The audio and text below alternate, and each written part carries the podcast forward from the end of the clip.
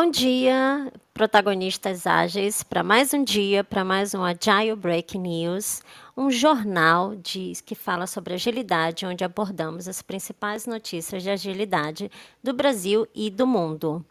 Então, sejam muito bem-vindos ao, no, ao, nosso e vosso é, universo ágil, ao nosso ao, ao clube, ao Clube Universo Ágil, como vocês estão vendo ali pela casinha ali em cima, e também sejam bem-vindos ao Hub Universo Ágil, o maior hub aberto que fala sobre agilidade do mundo.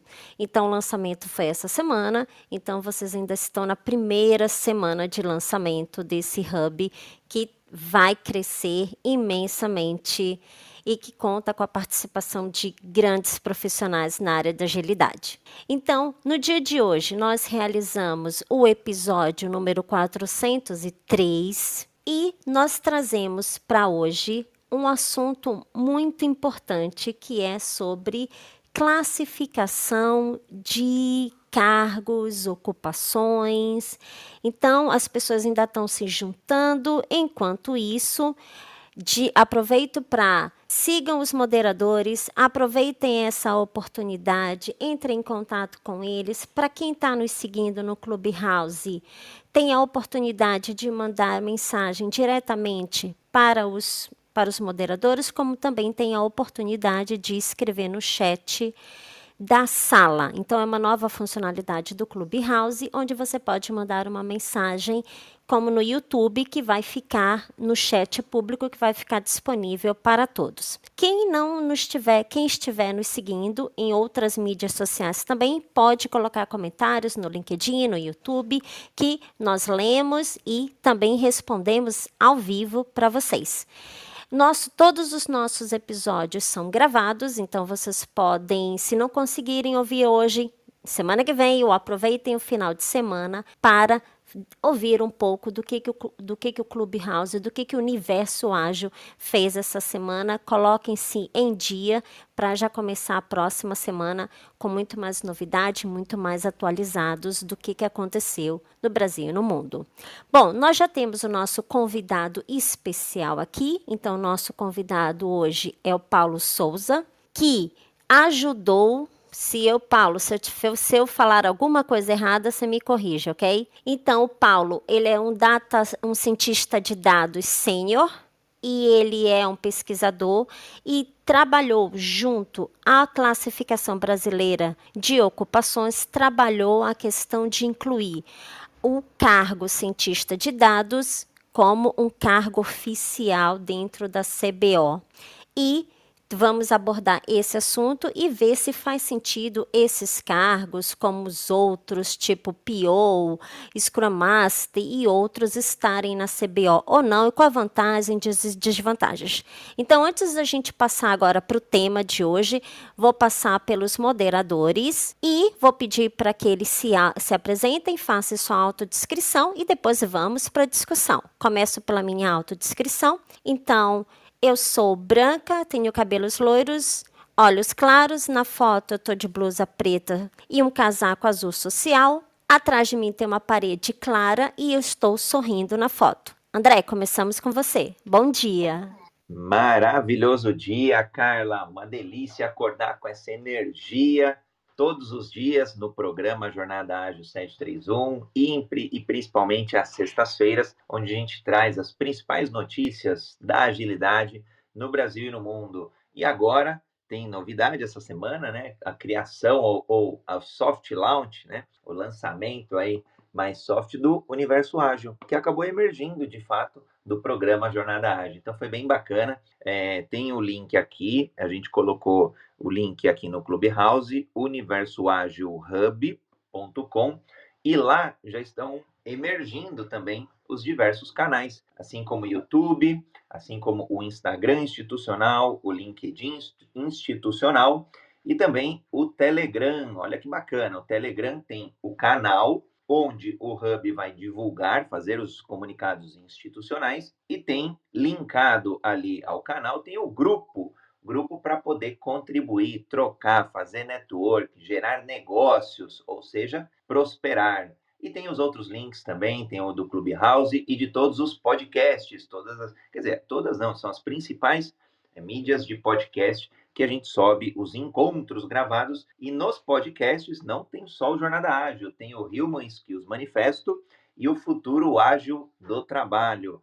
E vem bastante quadro ágil aí pela frente, empreendedorismo, negócios, carreira, tem bastante coisa aí, cara. Bom, eu, eu vou falar por mim e vou falar depois o meu, minha foto que está com o logo também, o nosso primeiro logo institucional. Eu sou André Sanches, brasileiro com orgulho, homem cis, pele branca, olho castanho esverdeado, cabelo castanho curto. É, e estou aqui a foto, sim, no Clubhouse, foto do logo Universo Ágil, escrito em azul e dourado. O, azul, o dourado aí para trazer prosperidade a todos, que são vocês, protagonistas da audiência, vocês que participam, aliás, não só da audiência, porque toda audiência tem participado e construído, dado sugestão. Então, acho que a Carla resumiu, achei bem legal. O Hub é nosso e será tão bom quanto todos nós queiramos aí contribuir. E agora passo a palavra para o Alisson Laurentino. Bom dia, bom dia a todos. Sexta-feira, né? então assim é, é, um prazer enorme estar com vocês. É, a logo ficou muito massa do Universo Ágil, né? As palavras da Carla junto com o André faz sentido completamente quando a gente fala realmente de, de um hub é, de conexões, de inovação, de cocriação né, e evolução contínua. Então, faz muito sentido isso, é por isso que eu estou sempre de braços abertos, de coração também aqui. Mas, enfim, sou Alisson Laurentino, sou cearense, né, casado com a Marília, aí minha esposa, aí, a gente está na praia, né, o litoral cearense. É, sou barbudo, cabelo curto, na foto estou sorrindo, às vezes não parece muito por causa da barba, esconde, né? Mas estou sorrindo aí. É, nesse dia foi tão, é um pouco que a Carla fala, nesse foi um dia muito feliz, tá? Com minha família toda aí. Esse aqui é uma parte da minha base. Então, falo de agilidade, falo de entrega de valor, falo em cocriação, falo em evolução contínua com todos. Então, a gente não consegue, eu pessoalmente não consigo andar sozinho, né? Pois estou aqui com vocês aprendendo bastante. Enfim, sexta-feira, vamos lá. Hoje tem muita coisa interessante, muito assunto bacana. Bom dia a todos. Vamos lá. Puxar aqui o, o, o, o Renato, então. Puxa. Bom dia, bom dia pessoal. Sexta-feira, dia 18 de março. Uau! Mais um episódio do Jornada Ágil 731, sem encontro diário, matinal, enfim, não vou repetir para não ficar repetitivo. Meu nome é Renato Ucha, sou brasileiro, moreno, careca, sem barba, sem bigode, Nesta foto, usando uma camisa social branca com viés do colarinho azul marinho e um blazer azul marinho. Minha linha editorial, portanto, eu falo sobre empreendedorismo, agilidade e desenvolvimento humano. E olha, hoje eu estou super, super, super curioso para compreender os impactos na vida prática desse tal CBO. CBO é, é de comer isso? Algum tempero? Não sei. Bom, vamos lá, vamos descobrir hoje. Posso ir, Bom então? dia, sou. Ah, Paulo, vamos lá, Paulo, pode se apresentar. Olá, pessoal. Boa sexta a todos. Quero agradecer a oportunidade de estar aqui. Estou gostando desse papo. É... Sou Paulo, brasileiro, Mato Grosso Foto aqui, frente. Espero poder estar. Sou Data Science, né? Carla falou, trabalhando no agrônomo, para formação para contribuir. Ô, ô, Paulão, acho que está um pouquinho baixo. Não sei se você está aí com o microfone ou, ou se puder aumentar aí o volume, só para a gente é, ouvir melhor, aí pode, pode, pode falar, Paulão. Ficou melhor? Aí, agora tá perfeito, perfeito. Aliás, eu, eu vou até te provocar de novo, meu amigo, é, se quiser fazer de novo a tua apresentação, porque como a gente transmite para a internet, pode ter ficado baixo. Opa, sem problema, sim. É, então, agradecer a oportunidade aqui de estar aqui com vocês, esse bate-papo, como disse, esse clima legal aqui, em plena sexta-feira. É, eu sou Paulo Souza, eu fiz a solicitação para inclusão da carreira de ocupação de cientista de dados na CBO, né? Eu atualmente trabalho, sou Data Science Senior, a gente fala como cargo aqui na empresa que eu estou atualmente, aqui no Mato Grosso. Tenho formação, eu sou engenheiro agrônomo e tenho formação também em engenharia de software, duas graduações, e venho aqui para contribuir com vocês. Na foto aqui eu tenho pele morena, aliás, eu tenho pele morena, estou utilizando uma camisa verde e a imagem parece um livro aí. Pode seguir. Bom dia, eu sou Leandro Garcia. Na foto aí estou de camisa social, braço cruzado, barbudo, canhoto. Ajudo pessoas e empresas a melhorarem processos, diminuírem desperdício e a entregarem valores aí com o uso de Lean e Business Agility. Bora falar desse tal de CBO. Acho que a primeira pergunta que eu queria fazer é o que é CBO, né? Eu acho que quando a gente fala CBO, muita gente já, já se perde aí, né? O que, que nós estamos falando?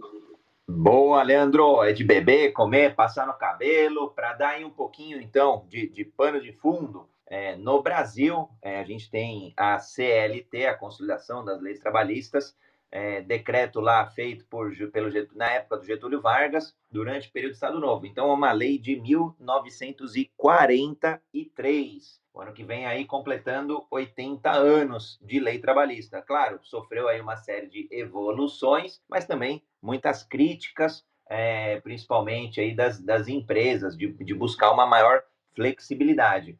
E o CBO, que é a Classificação Brasileira de Ocupações, ela é um documento que retrata a realidade das profissões do mercado de trabalho brasileiro. É uma lei também, uma, foi uma portaria de 2002. Claro, assim como o mundo que vivemos hoje é um mundo dinâmico, a nova economia, um mundo cada vez dinâmico, ela é atualizada anualmente. E aí a gente encontra é, as mais diversas é, profissões aí no, no, CBO, no registro de cada carteira de trabalho, documento aí que atesta é, os vínculos empregatícios no Brasil, a gente encontra é, várias, vários é, CBOs, né, vários códigos brasileiros de ocupação. Então, tem lá gerente nacional de compras, é, gerente de desenvolvimento de sistemas, gerente de tecnologia, gerente de enfermagem, gerente de restaurante. Estou usando só aqui é, gerente, por exemplo, mas a gente encontra outros, analistas de sistemas e por aí vai. E aí, é, foi um fato curioso, o, a gente olhou pe, pelo LinkedIn tá, o, a notícia do Paulo falando sobre a criação de um CBO para cientista de dados. E olha que bacana, para mim, é, eu falo, eu estudei um pouquinho essa ciência de dados quando eu fiz o mestrado lá na, na Universidade de São Paulo, mas não levava esse nome, levava é, Knowledge Database Discovery, que era buscar conhecimento e extração de dados em grandes bancos de dados. Depois foi evoluindo e aí, óbvio, é, juntou-se aí, não tinha formação de cientistas de dados, é, as, as faculdades formavam estatísticos, que já é um curso bem tradicional, formavam cientistas da computação, que é um curso também bem tradicional, formavam engenheiros de software, engenheiros de sistema, outros dois cursos também bem tradicionais. Mas não tinha, é, porque cientista de dados é, ela é multidisciplinar. Depois, obviamente, aí vem surgindo um pouquinho mais, mas aí o Paulo, claro, tem muito mais o histórico, e, e aí acho que o bate-papo hoje, Leandro aí, Carla, é, Alisson, Renato, é a gente entender as dores que o Paulo teve aí como cientista de dados, é, por que recorrer ao Ministério do Trabalho para criar é, o CBO de cientista de dados, quais as vantagens, desvantagens, é, quais as implicações, por exemplo. Acho que tem, um, tem mais dúvida, e se não der para responder nesse episódio, a gente continua em um próximo, mas pelo menos tem um primeiro, fazer um primeiro benchmark para se questionar se faz sentido dentro desse universo ágil ou dentro da agilidade, né? Falando aqui de forma mais ampla, será que faz sentido um CBO de agilista? Será que faz sentido um CBO para um Product Manager, para um PO, um Product Owner?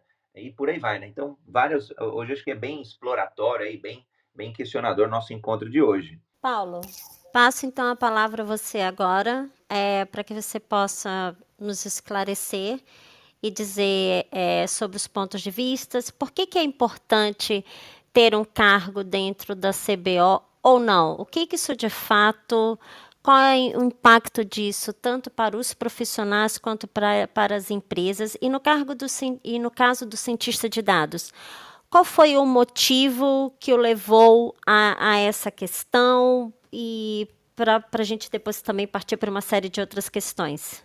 Obrigada. Tudo bem. Então vamos lá, pessoal. É, como foi falado, então a gente entende o CBO ali como um agrupamento ali de a gente pensa quando pensa em empregos, ali uma categoria, digamos, que vai agregar esses profissionais. Vamos pensar assim, antes, o que seria a consequência de não ter esses profissionais listados lá? Vamos imaginar que você, às vezes, como empregador ali, você tem um funcionário e ele tem uma certa atividade, uma ocupação ali na sua empresa que não está registrada ali no, no CBO, certo? E lá futuramente, ele, por algum motivo, ele, ele precisa de algum recurso referente à Seguridade Social, em relação aos direitos trabalhistas, e aí ele vai verificar que a função que ele está lá registrado não é o que condiz com as atividades que ele estava fazendo, né? E aí, como é responsabilidade do empregador, da empresa, todo esse trâmite, ele pode entrar é, judicialmente, com um processo, alguma coisa em relação à empresa, justamente por, pelo impacto que pode ter em alguma seguridade social dele. Né? Vamos pensar assim que o CBO é utilizado como referência por diversas empresas. A gente, aí a gente coloca é, IBGE, Previdência Social, Receita Federal. Então, todos aqueles trâmites de documentação, é, de estatísticas para determinar é, pagamentos, tudo mais, é referente ao cargo que é existente ali no CBO. Né? Então, imagine assim é, o impacto que pode acontecer negativo de um acontecimento desse. Então, pensando nisso, né, é, e partindo da dor, o que, que acontecia? Nós, cientistas de dados, eu atuo nos anos recentes, faz uns cinco anos, né? O que, que acontece? A gente chegava na empresa estava atuando, né? Mas quando ia ver o, a ocupação ali, estava ali, ah, é, analista administrativa, auxiliar administrativo, alguma coisa assim que não teria muito a ver afinidade com as atividades diárias, certo? Então, o que, que acontecia?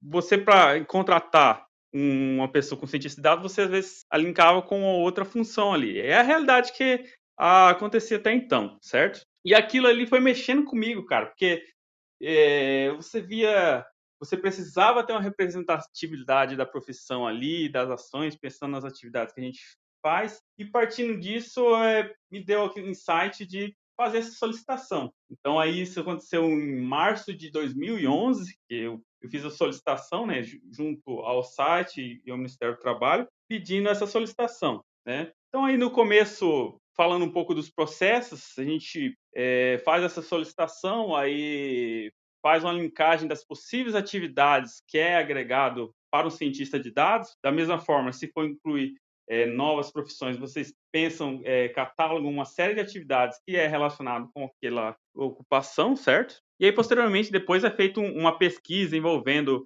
é, buscando profissionais relacionados, é, tentando entender de uma forma macro, né, essas atividades. E aí é, passa por um processo de validação ali até chegar na autorização ou não dessa inserção da ocupação. Então foi basicamente ali uma dor inicial que eu, que eu tive em relação à ocupação de cientista de dados que me veio a fazer essa solicitação e que em fevereiro, né, no dia 7, a gente conseguiu a, a autorização e a inclusão no, no, CBO. Uma dúvida, Paulo. Você começou o processo em 2011, foi isso? 2021. Dos, ah, 2021, desculpa que é, eu tinha entendido eu falei, 2011.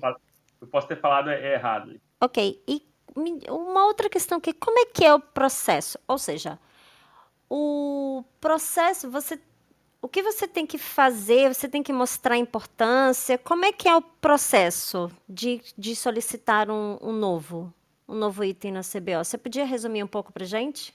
Perfeito.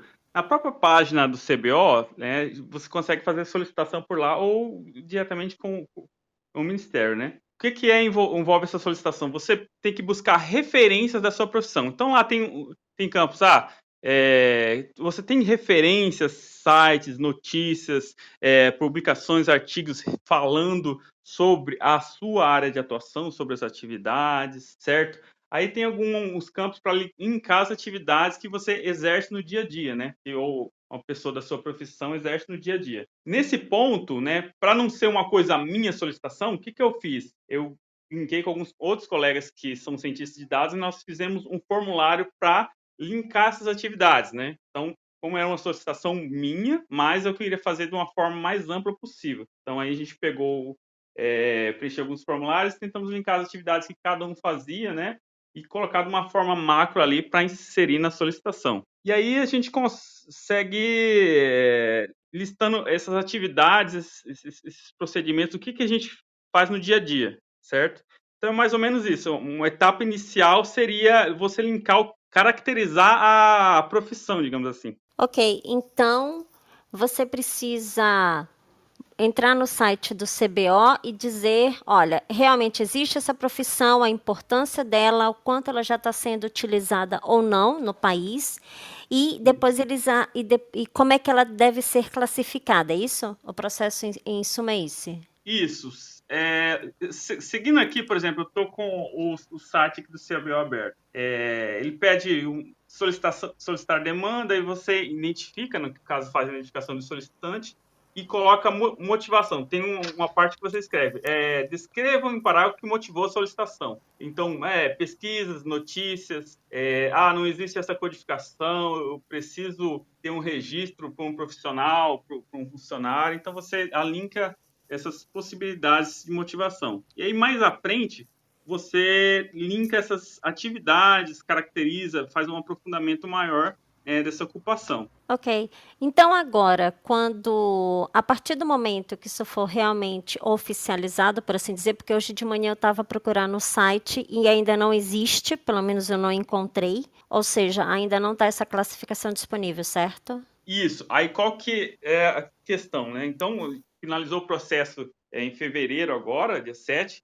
mas aí tem um prazo de um ano para atualizar no site. Por que, que é esse prazo? Porque essas as empresas que instituições que usam o CBO como referência precisam ter esse, esse tempo de adaptação. Então, é, Previdência e INSS, então eles precisam desse tempo para atualizar a base de dados e aí para ter essa, é, digamos, no, novos vínculos da profissão ali. Então, tem esse tempo, seria o prazo até março de 2023. E durante esse tempo, é, as pessoas já podem se classificar como cientista de dados ou não? Ou precisa realmente estar divulgado no site para que as pessoas possam começar a ter os benefícios, pessoas e empresas? Eu, te, eu teria que confirmar que eu acabei não verificando como o RH se eles conseguem ter acesso. Porque, assim, como a gente tem esse prazo de um ano, depende, né, no caso é, das questões trabalhistas se lá na base de dados já foi atualizado. Então, todas as empresas que têm é, esse trâmite de, de, vincular um funcionário, né, tem que estar tá com a, a, ocupação ali registrada. Ou, ou, seja, a partir do momento que essa empresa né, atualizou, aí a gente consegue registrar esse funcionário. Uma curiosidade, né? É, eu gosto muito da ideia do jogo jogado, de entender na prática, no dia a dia, os, os impactos e desdobramentos. Então, por exemplo, é muito normal você ter aí pessoas que trabalham com agilidade registrado é, com cargo de analista, supervisor. Na prática, assim, olhando do ponto de vista do funcionário, do trabalhador, né? Entendo que tem toda a questão do CAGED, de fazer estatística, mas do ponto de vista do trabalhador, qual que é ou qual que seria os principais impactos de ter é, a função que ele atua é, defini definida de forma objetiva no Código Brasileiro de Ocupação? Perfeito. O que eu vejo assim na, na mente, em primeiro caso, seria na, nas questões dele precisar de um subsídio ali ou de políticas públicas é, a partir dessa função, né?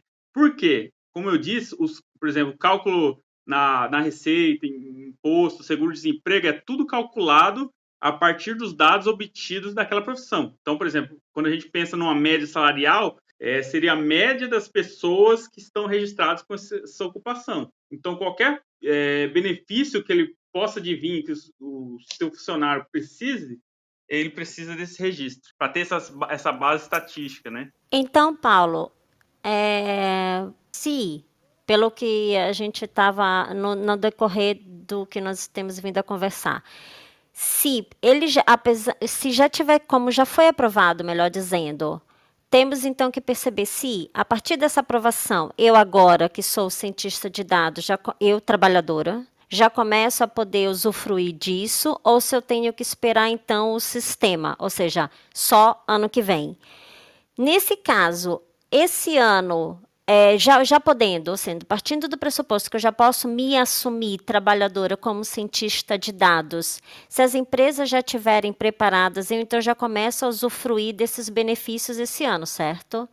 Ou seja, eu já posso ter minha carteira alterada, a minha classificação dentro da minha empresa, o meu cargo dentro da minha empresa. Isso, basicamente, a partir do momento que lá na Previdência Social ali, é, que tiver o, o CNIS ali registrado, podendo ser vinculado ao cientista de dados, você já consegue fazer essa alteração, né? A questão do site é, seria depois de passar esse tempo para fazer essa atualização desses órgãos que depende dessa referência do CBO e aí posteriormente tem essa atualização no site. Pelo menos foi as, essas indicações que eu recebi no final do processo. André, você ia fazer uma pergunta?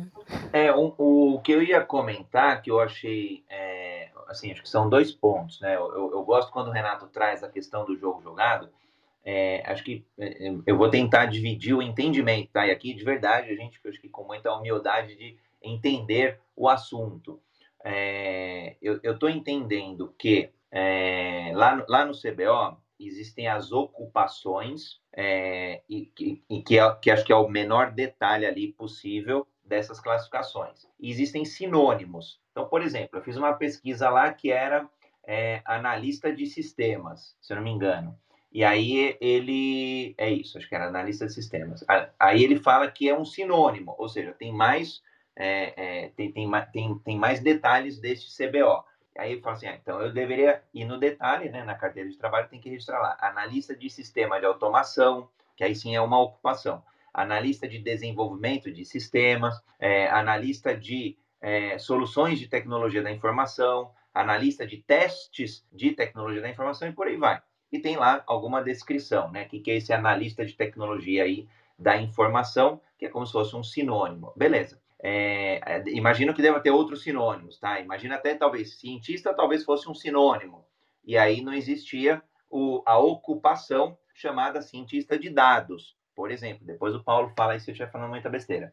Então, é, na, a, acho que na cabeça do Paulo, é, do Paulo e do grupo que trabalhou junto com o Paulo, falou assim: bom, se a gente tiver um CBO, é, para o Brasil, para o brasileiro, para a pessoa brasileira que trabalha para uma instituição em, ou estabelece uma relação de trabalho com uma empresa no Brasil, é, ele vai ter, sei lá, uma, um melhor detalhamento para seguro-desemprego, para o CAGED, para o RAIS, é, fiscalizações do trabalho, é, questões imigratórias, se, se pode ou não trabalhar, enfim é, IBGE, Previdência Social, Receita Federal, Ministério da Saúde e outras tantas coisas. Então, é, pensando aqui no Ministério do Trabalho, preservando direitos é, dos trabalhadores, acho que é um pouco disso que passou aí nessa iniciativa de se criar o CBO é, para cientistas de dados. Agora, no dia a dia, vamos supor, se eu, André, eu sou um cientista de dados, ou barra agilista, tá?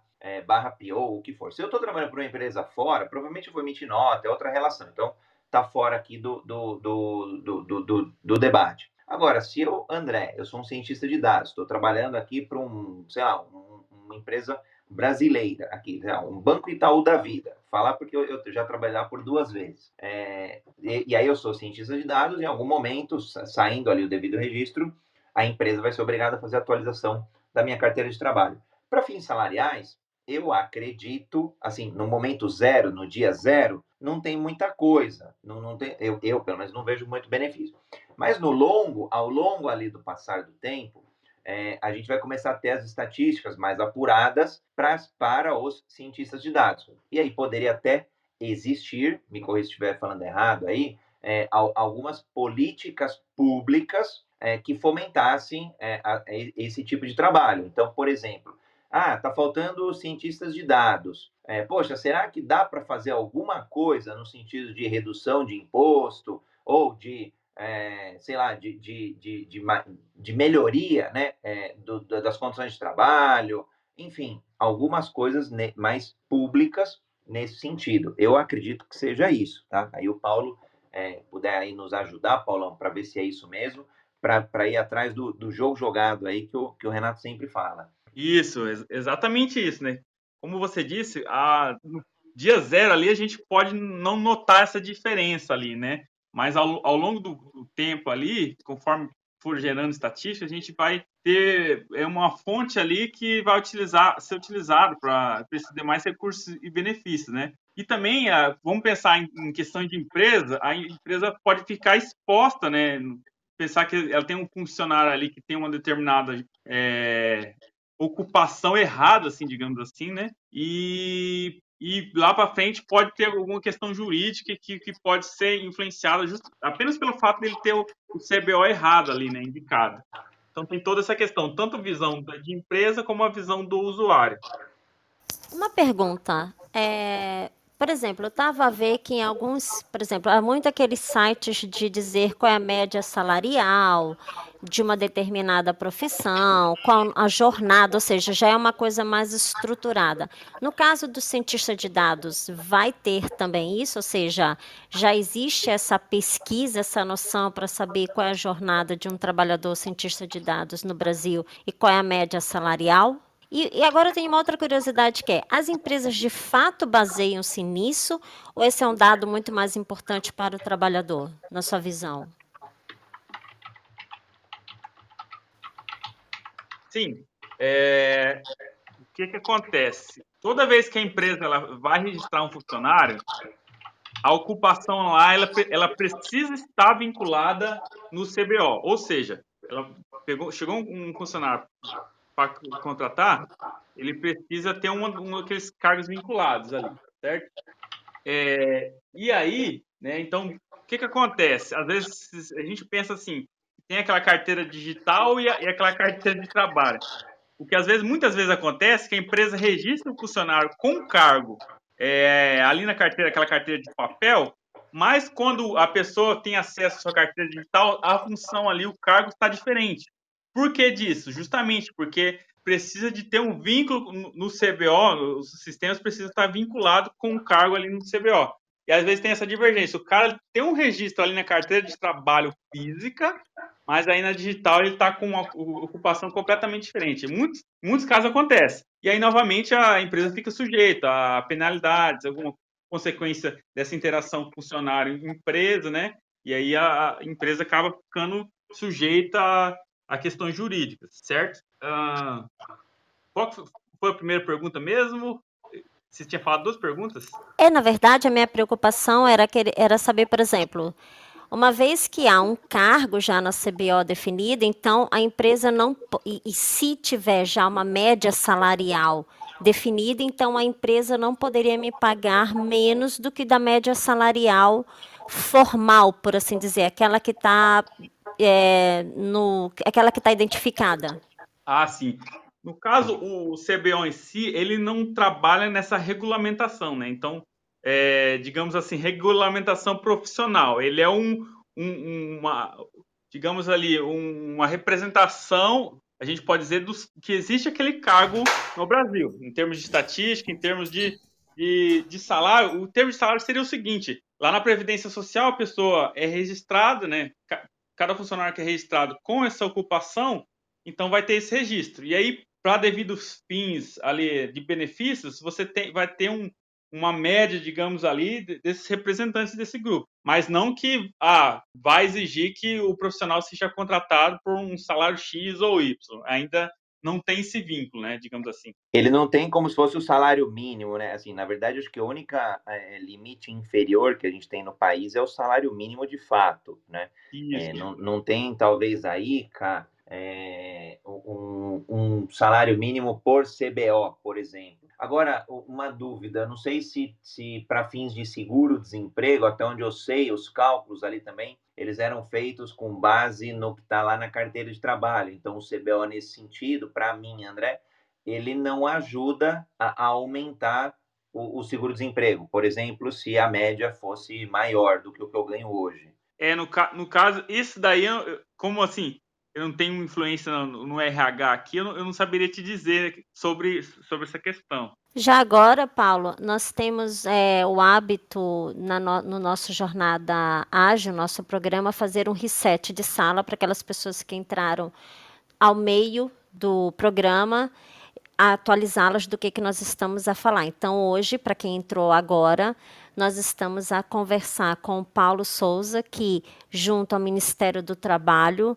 é, fez, é, conseguiu a aprovação do cargo de cientista de dados na, no CBO, na, na, CBO, melhor dizendo, que é a Classificação Brasileira de Ocupações.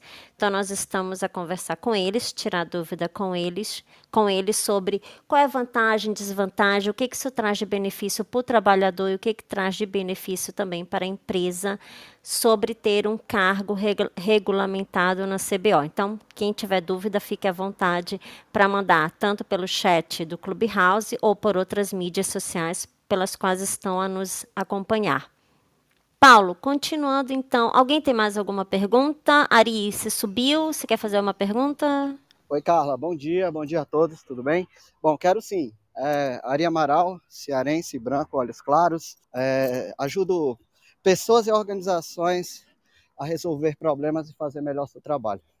Por que, que eu comecei assim? É, eu vou muito na linha do que o nosso amigo Leandro coloca aqui. Eu acho que a gente tem que se definir muito mais pelo valor que a gente agrega nas organizações do que pelos nossos rótulos. Mas, para engatilhar uma pergunta para o Paulo, é, CBO não é regulamentação de profissão, certo? Porque, assim, eu lembro desde que eu entrei lá na computação, nos primórdios, lá em 90 e poucos, é, a gente sempre falava, ah, vamos regulamentar a profissão, etc., ter um conselho e tal. O que você está colocando aí é de só ter um registro de um cargo né, dentro das leis, mas isso não, não vai ter órgão regulador, não tem regulamentação, né, e, e dentro disso, até complementando o que o André falou, é, sobre é, piso salarial né, por categorias, existe sim, né, até onde eu sei, por exemplo, minha esposa é da área de saúde, e eles têm um conselho onde, dentro da, daquela profissão, o conselho coloca um piso salarial onde você não pode pagar menos para aquela classe. Mas isso vem de uma regulamentação da profissão em cima de um conselho né, oficial, aprovado de uma, de uma profissão regulamentada. É, o CBO não tem, não tem relação com isso, certo, Paulo? Ou é um caminho para. é um passo para depois regulamentar a profissão?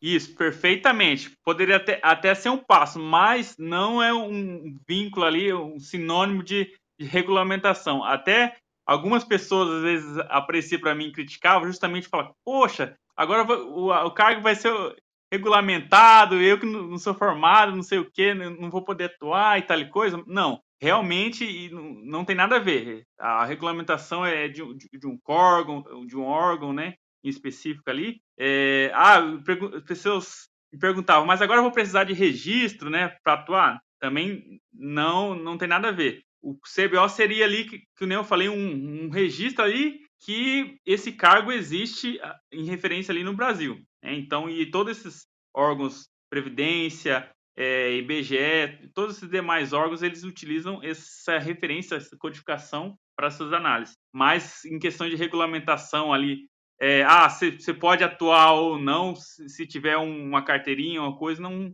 não tem essa referência. Deixa eu, de, deixa eu só fazer o um comentário aqui do Elton, Elton Chagas, via LinkedIn.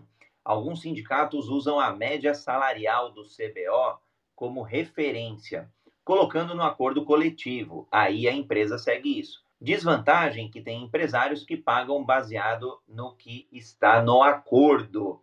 E aí ele dá o exemplo, né? Um administrador de empresas no CBO, média de 5 mil reais.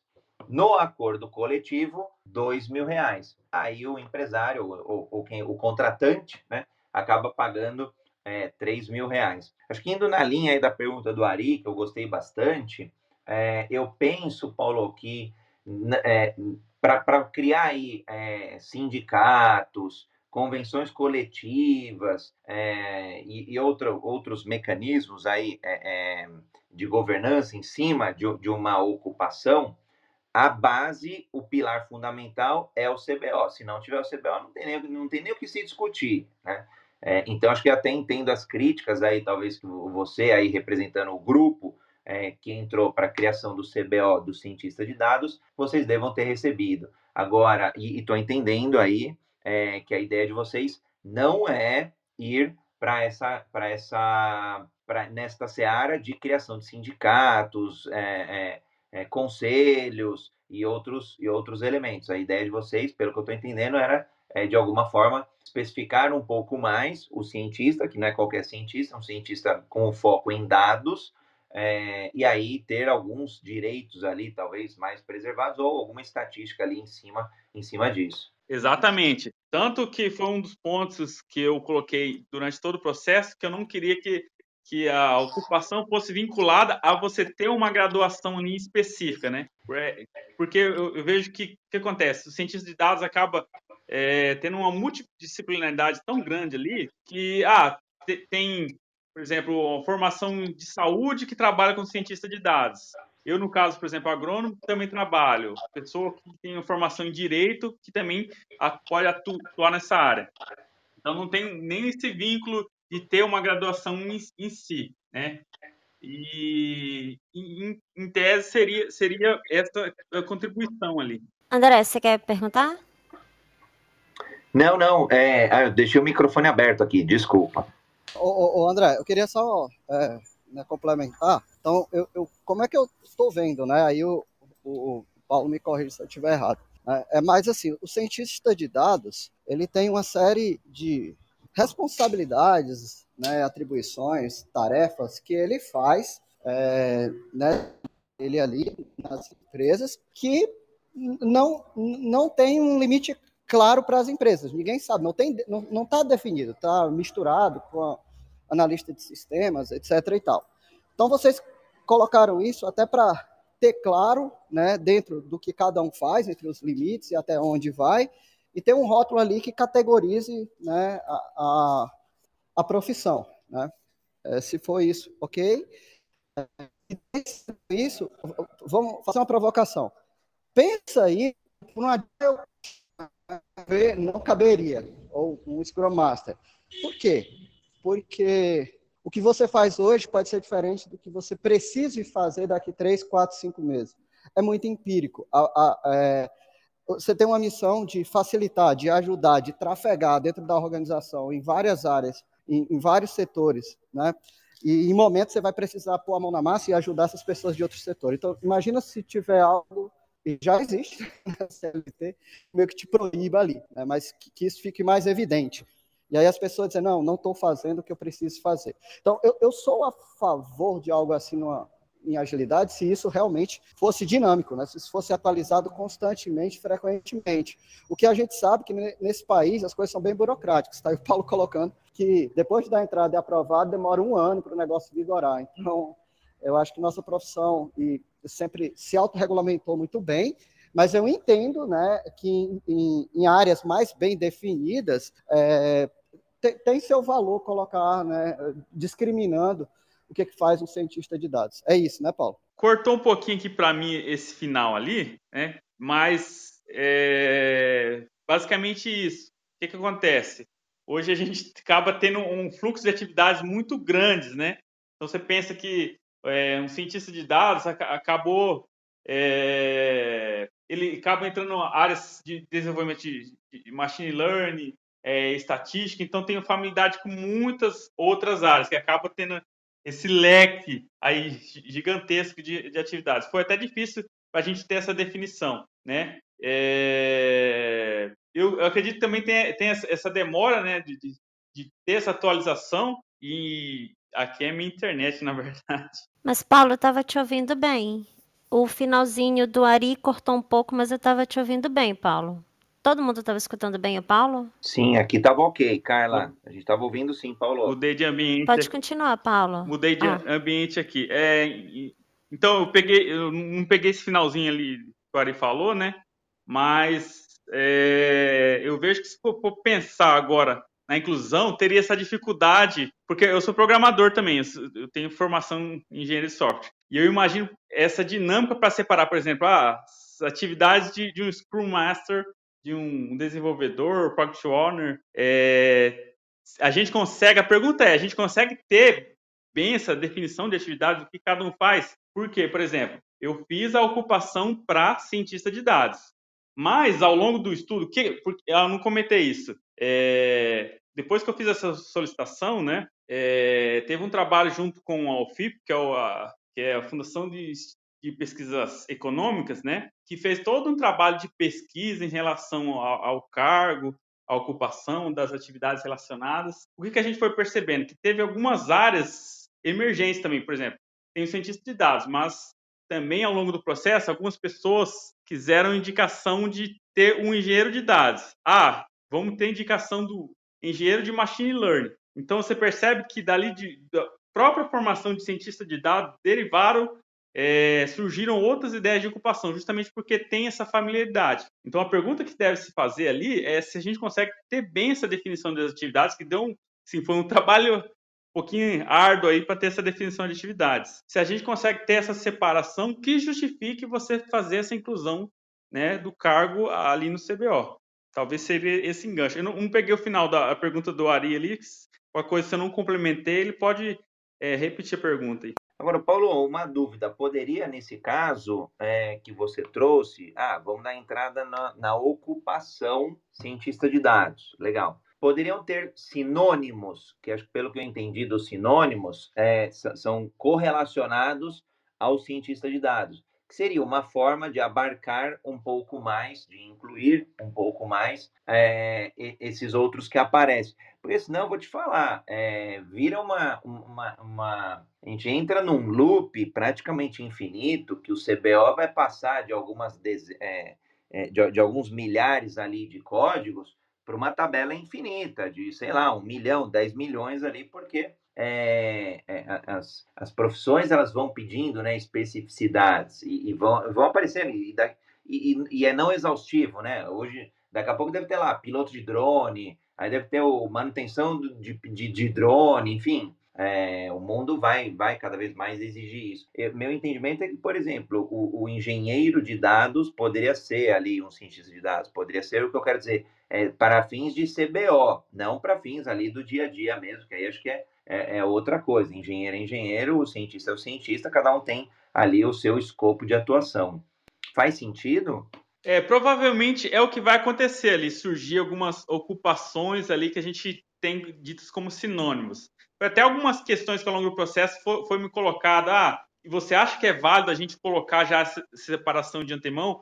Eu ainda não tinha base naquele momento para fazer essa separação, porque acabaram surgindo muitas outras áreas sinônimos ali, ah, engenheiro de machine learning, engenheiro de dados. Pode ser que posteriormente a gente aprofunde no estudo e consiga ver essa, ah, não, isso aqui realmente eles tem uma diferenciação grande aqui e a gente precisa fazer essa inclusão. Mas naquele momento ali, é, eu estava focado na, na, inclusão do cientista de dados e acabei não tendo indo para essas derivações aí, né? Ainda Legal, mais na... eu, acabei, eu, acabei, fazendo essa viagem aí do drone depois, depois, que, eu, depois que me despertou curiosidade. Aí, como eu estou aqui no, em frente ao computador, eu, eu, pesquisei, né? Piloto de drone, por exemplo, ele é um sinônimo. Operador de drone é um sinônimo. Então tem o código lá, 7813-10. Aí o que acontece? Eles levam é, para um grupo chamado Operadores de Equipamentos Pilotados Remotamente, que é mais amplo, porque hoje, sei lá, dá para pilotar drone, mas daqui a um tempo, sei lá, tem ca carro, dá para pilotar carro, dá, dá para pilotar um, um, um, um, caminhão né, aéreo ali, enfim, um trem aéreo, sei lá, futuramente vai dar para pilotar mais coisas que não o drone, né? É, e aí ele aparece, em, é, aparece o CBO, então, de fato, operador de aeronaves não tripuladas. Então, tem, tem os códigos lá do, do, do CBO certinho. Então, acho que no, no, caso do cientista de dados, deve acontecer a mesma coisa. Supondo, supondo que existisse um, é, talvez aqui indo para o mundo aqui da agilidade, se tivesse um, é, um CBO que fosse é, de, de, de, de, algo mais amplo, eu vou brincar aqui, vai, que fosse um, um protagonista ágil, beleza, esse é o, esse, é o, é, esse poderia empacotar todo mundo aí. Quem, pessoas que trabalham com metodologias, cultura, é, frames, práticas e outras tantas coisas, blá, blá, blá, ágeis. Beleza, poderia ser esse o CBO. E aí existiriam sinônimos que poderiam ser sinônimos. Poderia ser o, o Product Owner, ele é um é, protagonista ágil. O, o Agile Coach, ele é um protagonista ágil. O, sei lá, o, o, o PM, se não existe, né? O Product Manager, por exemplo, é, poderia ser um protagonista ágil. É, é, faz sentido ou é muita viagem? É, no, no, caso, quando a gente coloca lá na, CBO, ele tem um, uma família, digamos assim, que, que é vinculado de acordo com as atividades. Por exemplo, para o cientista de dados, nós estamos agrupados lá numa família de estatísticos, né? Então, a mesma família que tem a classificação lá dos estatísticos, que é a, a 2112, é a que o cientista de dados está sendo incluído agora. Cada um tem um seu código específico, né? Eu coloco assim para é, as pessoas. É como se a gente pensasse o seguinte: a família é a família escola, né? Quando pensando em escola ali, que tem as atividades que é exercido dentro de escola, e os cargos fossem, por exemplo, professor e estudante. Então, cada um vai ter o seu cargo bem definido ali, né? É, as suas atividades, rotinas, mas pertencendo a, a uma família ali. Poderia ser algo do tipo, assim. Então, derivado de, de sei, não sei, a família é, de metodologia ágil parecesse esses cargos, né? Vinculados. Então, seria mais ou menos algo desse tipo a se pensar. Ô Paulo, só para dar a contribuição, ó, até lá na FEAP, a gente tem até uma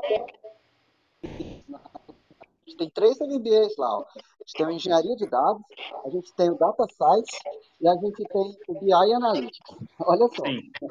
Né? Então, eu entendo por exemplo, que cada um tem suas particularidades. É um mais focado em estatística, na parte de engenharia de dados mesmo, outro mais na parte de tomada de decisões. Então, eu entendo que, por exemplo, aí, nesse caso, aí seria dentro de uma família, certo? Só que com, com diferentes e complementares. Ari, tá cortando muito, Ari. A gente não tá conseguindo te perceber. Desculpa. É, eu não peguei, eu consegui pegar esse finalzinho também. Eu achei que era só quinto, mas então. Não, tá cortando, eu não consegui entender eu o que mudei, o Ari queria perguntar. Minha, mudei minha rede, Carla, melhorou?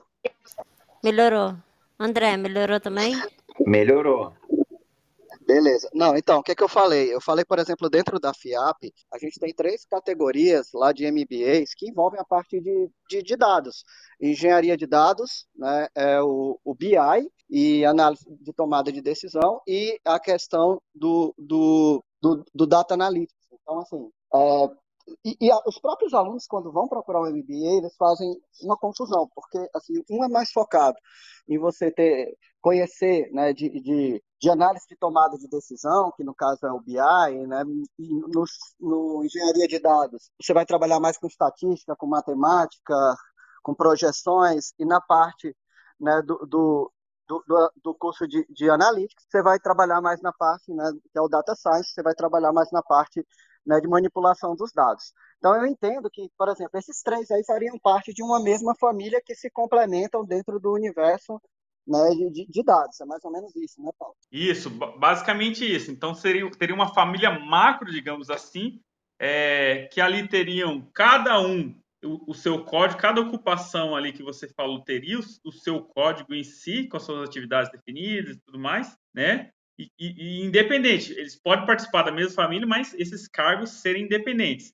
É claro, como você falou, a gente tem uma dificuldade muito grande principalmente nessa área de tecnologia, né? Eu sou programador e cara, é, ah, tem programador, aí tem, aí tem outros cargos relacionados ali, aí surge é, engenheiro de machine learning, é, data analytics, é, tem o um cientista de dados, engenheiro de dados, então a gente acabou criando uma dificuldade ali. E às vezes tem até uma questão que a pessoa, não, mas eu me considero, eu sou engenheiro de machine learning, mas o cientista de dados também a, a, trabalha com machine learning. Aí fica tem essa confusão para definir essas atividades.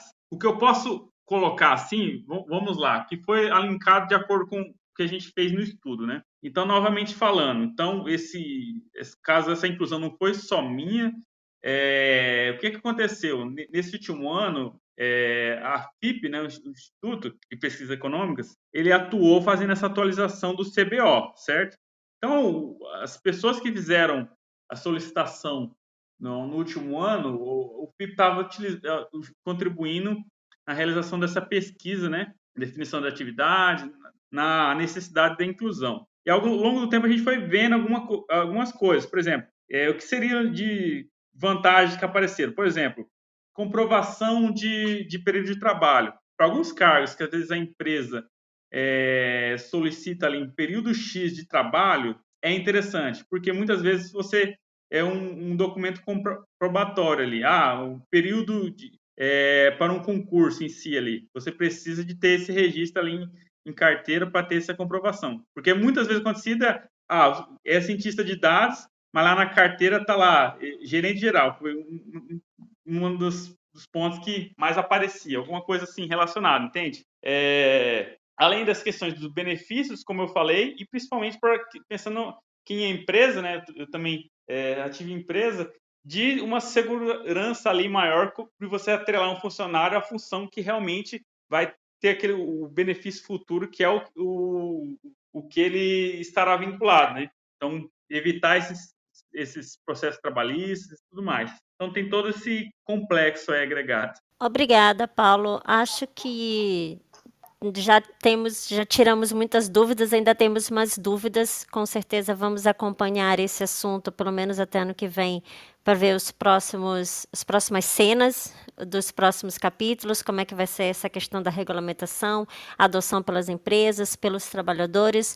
Mas acho que estamos no bom caminho e também vamos voltar, claro, com a discussão para verificar se faz sentido ou não essa, esse, esse, essa inclusão na CBO para outros cargos, por exemplo, não só de agilidade, mas outros também na área de informática, outros também na área de gestão de projetos e outros assuntos. Vamos agora passar para nossas considerações finais. Renato, eu sei que você tem que sair, então a gente começa com você agora. Muito obrigado, obrigado Paulo, obrigado a todos que estão na sala, obrigado aos moderadores um assunto sempre bastante polêmico e, e que muitas vezes passa desapercebido, porque, é, e também não é obrigação das pessoas terem conhecimento né, do, do que, que é o CBO, mas para profissionais dessa área de pessoas que trabalham com time de gente, é super fundamental, porque é, é uma questão legal, é uma questão que tem que existir, é uma questão que implica até em penalizações para a empresa se eventualmente deixar de, de preencher um CBO, ou se colocar um CBO errado, pode talvez criar problemas aí com e social e com toda a, a parte burocrática que faz parte, a parte legal é, de ter é, trabalhadores ali trabalhando e entregando resultados para a companhia. Então, Paulo, muito obrigado aí pelos esclarecimentos, muito útil e Vamos que vamos. Mais uma sexta-feira, mais um Jornada Ágil 731 e tamo junto. Abraços. Leandro? É, eu, eu, eu tenho para mim que algumas coisas eu coloco como sendo habilidades do Leandro, né? É, e aí eu não sei nem, eu já falei isso aqui, eu não sei nem me descrever assim. Não, ah, me fala o que, que você faz em uma, em uma palavra, assim, né? Eu não sou advogado, não sou médico, é, é, eu não sei descrever em uma palavra o que eu faço. Eu acho que tem um conjunto de habilidades que me definem, né? Algumas eu uso com mais frequência, em alguns momentos ou menos frequência. É, desenvolver software é uma habilidade minha, nesse momento tenho usado muito, muito, muito pouco, né? Mas é uma habilidade. É, cliente, é, eu não sei, assim, é, é e, e, eu acho que daqui para frente é, essa ideia de habilidades deve ser mais forte, né? É, o Paulo é engenheiro agrônomo e é desenvolvedor e é, é, é trabalha com machine learning e, e, faz isso e faz aquilo. Aqui um pouquinho ele vai contar que ele está gerenciando um time ali, ele está usando um método, um framework. Uh, mas eu entendo que dado como é que funciona a CLT e tudo mais, as dores que foram apontadas aí fazem sentido. É, a questão de participar de um concurso e, e, conseguir comprovar o tempo de experiência em relação a isso ou aquilo. É, eu saio daqui com, com, com, uma percepção de que a gente precisa repensar a CLT, precisa repensar uma, uma série de coisas aí. É, não sei, mas é um assunto amplo, né? Num Brasil onde a gente tem ah, pessoas lá no meio do, do Amapá é, é, e pessoas que estão na Avenida Paulista, sim, é, é um assunto difícil. É, são pessoas que vivem realidades muito distintas. A CLT está estabelecida há muitos anos. É, qual é o impacto de mexer nisso? Mexer para que lado, né? Mas é, algo que está aí há 80 anos, eu, eu acho que sofreu muito pouca mudança, assim, deveria ter sofrido mais. Vou na linha aí do, do Leandro também. Quero agradecer a audiência. Aliás, a gente tinha outros comunicados aí de eventos. É, vai ter encontro aí do Leandro também, dia 25. Tem bastante coisa rolando. Então eu deixei aqui o canal do Telegram. Então, é t.me barra Universo Ágil. A gente tem postado os encontros e as notícias neste canal também. Então, para que você, protagonista ágil, fique sabendo, fique atualizado das notícias, é, dá para acessar o canal do Telegram do Hub de Agilidade Universo Ágil. É, quero agradecer aqui, lógico, aos moderadores. Acho que o assunto a gente sempre vai aprendendo e hoje, e, e hoje revendo, estudando aí ao longo da semana um pouquinho mais o assunto.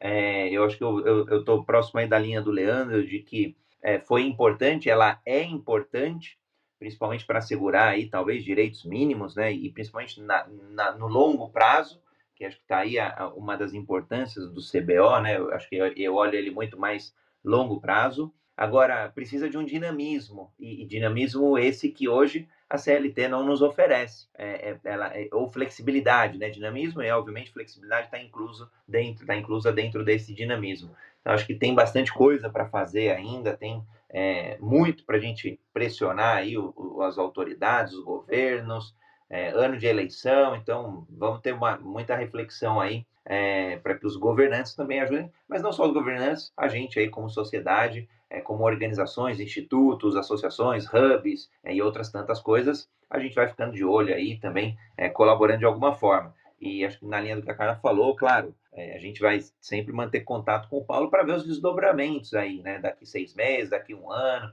como é que evoluiu, foi importante, foi oportuno, é o que os cientistas de, de, de dados na prática eles ganharam. Acho que vai ser um, uma, uma parceria aí bem bacana, Paulo. Eu estou honrado aí de ter aprendido contigo hoje um pouco mais desse universo mais regulatório do ponto de vista trabalhista e, e, acho que no final do dia, né, quando a gente fala de dessa multidisciplinaridade aí que o Leandro traz, é, importante também a gente ter agilidade nos temas regulatórios. Paulo, também queria te agradecer, acho que foi bastante elucidativo hoje. Leandro, eu acho que essa questão da CLT, eu acho que daria um ano de jornada ágil, porque eu acho que há muita questão em volta, sindicatos, regras, leis e outros órgãos que a gente não, talvez não tenha o conhecimento do todo. Mas mais uma vez, obrigada. Foi um dia fantástico, uma conversa muito boa hoje. Obrigada, Paulo. É sempre bom trazer especialistas em outros assuntos para que a gente saia daqui muito melhor do que entrou. Aprendemos muito hoje com você. E um bom final de semana a todos. Obrigada. André, tem vinheta agora para o final, né? Para a gente encerrar? Ou isso não estava no script?